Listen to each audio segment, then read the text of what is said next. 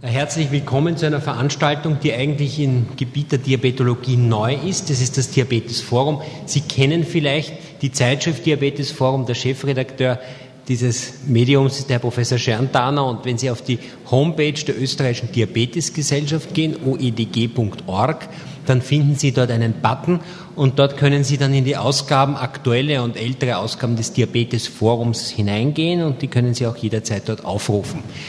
Die Idee dieses Diabetes Forum jetzt als Veranstaltungsreihe zu äh, initiieren, ist eigentlich eine Idee, die bereits andere Gesellschaften haben. Dazu gehört auch die Gesellschaft äh, für Hypertensiologie, die das sehr, sehr ähnlich macht. Und es ist geplant, mit dieser ersten Veranstaltung im Wiener Raum einmal hier den Beginn zu machen. Wir planen im nächsten Jahr dann österreichweit weitere Veranstaltungen mit teilweise lokalen Referenten. Und ich denke, dass das hier eine gute Möglichkeit ist, ein bisschen ein Update über in diesem Fall die Guidelines und die Diabetestherapie zu bekommen.